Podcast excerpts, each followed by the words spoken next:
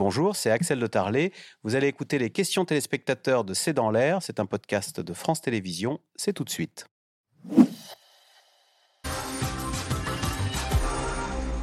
Alors, Général Dominique Trinquant, quand les tanks européens arriveront-ils sur le front et est-ce qu'ils vont changer la donne?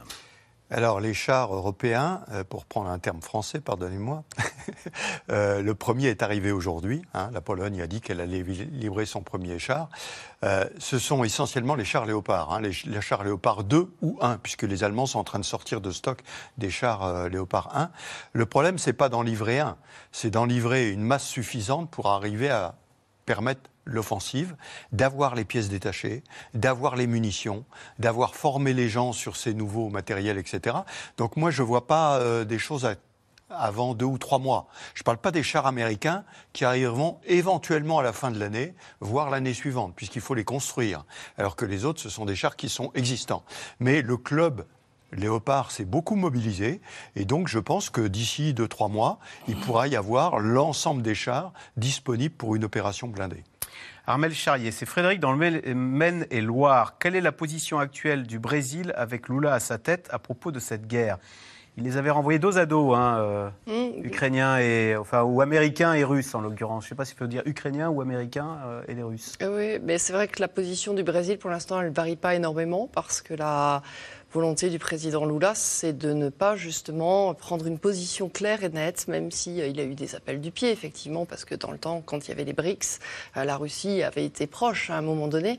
Et donc, du coup, il y a tout ce travail un peu habile qu'ils sont en train d'essayer de faire, euh, là encore, pour se préserver un avenir en indépendant, en tant que pays, en tant que souverain. Hum. Puis évidemment, on peut avoir des évolutions qui peuvent être très rapides par rapport à la circonstance géopolitique qui vont se mettre en place. Il y a peut-être aussi un peu d'anti-américanisme euh, d'Amérique du Sud qui s'exprime à cette occasion, non? Il y, a, un très grand américanisme qui s'exprime à, cette occasion. Quoi. Euh, la vision du monde vue d'Amérique latine, c'est d'abord l'Amérique du Nord, les États-Unis, donc euh, il n'y a pas de doute là-dessus. mais ce qui est intéressant, c'est que le, le Brésil a voté la résolution euh, aux Nations Unies. Ah euh, donc il ne s'est pas abstenu, il a, il a euh, voté la condamnation et donc la demande de retrait immédiat des, troupes russes. Et, autre fait intéressant, lorsque Lula est allé faire sa première visite officielle aux États-Unis il, y a quelques jours à peine, il y a eu une négociation, ça a été raconté par la presse américaine, une négociation très dure sur la déclaration finale. Et, les, Américains ont tiré le Brésil vers un, un engagement verbal euh, un peu plus fort que ce que voulaient initialement euh, les Brésiliens. Donc on voit bien que, que Lula, il est un peu dans le positionnement de l'Inde en disant euh, moi je, je, ne suis pas une partie prenante à ce conflit et, et, je défends d'abord mes intérêts hum. de, pays. Quelle est la légitimité chinoise pour proposer un plan de paix? Oui. Tout à l'heure, nous le disions, la légitimité chinoise, pour l'instant, c'est une puissance qui ne fait pas partie euh, au conflit. Euh, les Russes, les Américains, les Européens en font partie, les Chinois n'en font pas partie. Alors, on parlait de la Turquie à un moment. Euh, malheureusement, on connaît le, drame que vit la Turquie aujourd'hui, et puis surtout l'élection du président Erdogan qui est prévue pour le mois de mai. Donc, il est un peu ah, hors circuit pour l'instant. En revanche, et c'est pour ça que c'est important pour la Chine de continuer à afficher une neutralité, alors pas sur le plan idéologique, mais sur d'autres plans, de façon à pouvoir jouer ce rôle. Euh, Clémentine Fauconnier, quelles sont les prochaines échéances électorales pour Vladimir Poutine? 2024. Voilà. 2024, mais les enjeux sont extrêmement limités puisqu'il a profité en 2020 d'un changement de constitution pour remettre les compteurs à zéro. Et donc, officiellement, c'est toujours pas plus de deux mandats présidentiels consécutifs. Donc, normalement, il aurait dû partir en 2024. Mais avec la remise euh, à zéro des compteurs, là, en fait, exceptionnellement, ça a été décidé dès 2020, il peut encore se présenter deux fois, c'est-à-dire jusqu'à 2036. Donc, on verra bien ce qui se passe. Et il n'y a pas d'autres gros enjeux d'ici là. Enfin, il y a des élections régionales partielles qui vont avoir lieu en septembre, mais où il n'y a pas de, euh, voilà, il n'y a, pas d'enjeu. Pour 2024, en général, les élections présidentielles, c'est quand même, euh, contrairement, c'est ça qui est intéressant, contrairement à la Turquie, où même avant même, quand même, les catastrophes qu'on sait, il y a quand même l'idée qu'il y a peut-être un petit enjeu, etc.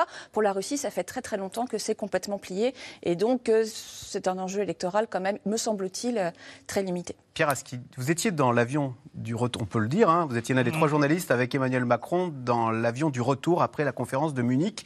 on a tous été surpris d'entendre un Emmanuel Macron euh, dire qu'au fond, il valait peut-être mieux garder Poutine parce qu'un, je trahis pas, hein, mmh. parce qu'un autre pourrait être pire. Euh, et il a, il a dit à cette occasion, cette fameuse phrase qui a été reprise partout, il ne faut pas écraser la Russie. Euh... ça n'est pas la position de la France et ça ne, ça ne le sera jamais. C'est-à-dire qu'on ne se mêle pas de l'avenir de Poutine, on, a, on, ne veut pas faire chuter Poutine, et s'il continue après 2024, ça nous va. Qui visait-il et pourquoi disait-il ça? Il y a une double logique dans, ce, dans cette déclaration. Euh, la première, c'est qu'effectivement, il pense que euh, Poutine est plus capable, on l'a dit tout à l'heure, de vendre un, compromis, même qui lui est négatif, comme une victoire à la population russe, qu'il a l'autorité suffisante dans le pays pour vendre n'importe quoi, en gros, aux Russes, y compris un recul qu'il serait peut-être obligé de faire si le rapport de force était inversé et qu'il se retrouvait à la table de négociation en devant abandonner le, Donbass, par exemple. Et, la deuxième logique d'Emmanuel Macron, c'est il, dit, en gros, nous sommes tous d'accord en Europe euh, sur le fait de défendre l'Ukraine et de défendre le retour à la souveraineté ukrainienne.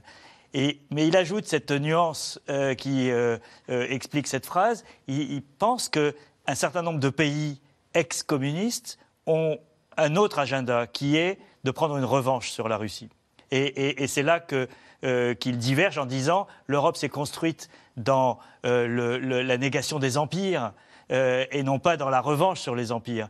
Et, il met en garde contre euh, cette tentation euh, de, en cas d'avantage militaire, par exemple, sur la Russie, de, vouloir punir la Russie. Et donc là, il y a une vraie différence culturelle et politique avec les, les pays d'Europe centrale et orientale, c'est évident. Alors, on a commencé l'émission avec cela. L'urgent vient de tomber à l'AFP. Volodymyr Zelensky dit prévoir une rencontre avec Xi Jinping. Ah. Qu'est-ce que ça veut dire ça c'est Alors, c'est une grande première quand même, il faut le dire. Depuis un an, et les Ukrainiens s'en plaignaient amèrement, il n'y a eu aucun contact entre Xi Jinping et, Volodymyr Zelensky, même par téléphone.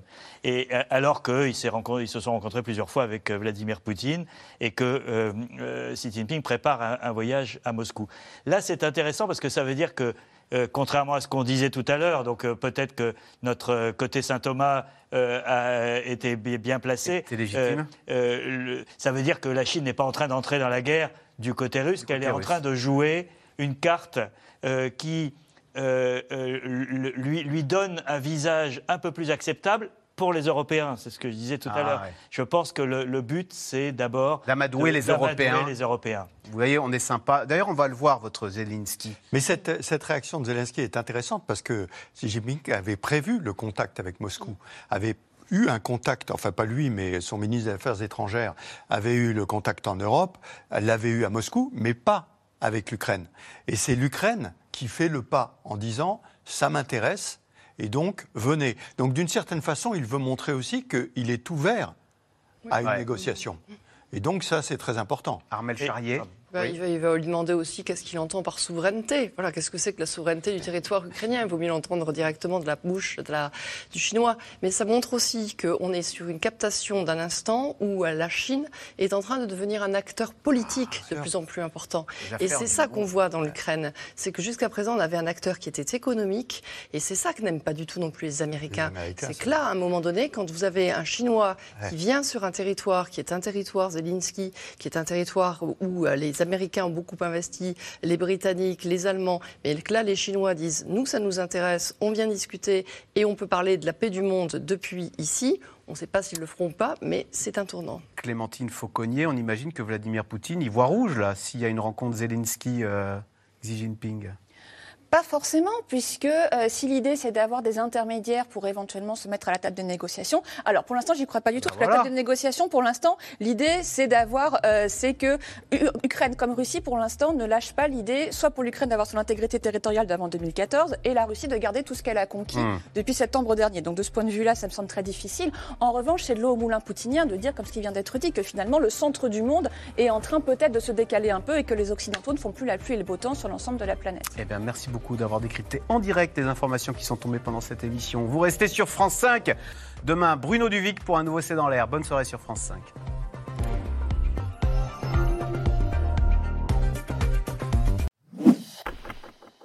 Merci d'avoir écouté C'est dans l'air. Comme vous le savez, vous pouvez désormais écouter l'intégrale, mais aussi l'invité ou vos questions à nos experts. Tous ces podcasts sont disponibles gratuitement sur toutes les plateformes de streaming audio. Et pour le replay vidéo, c'est sur France.tv, bien évidemment. À bientôt.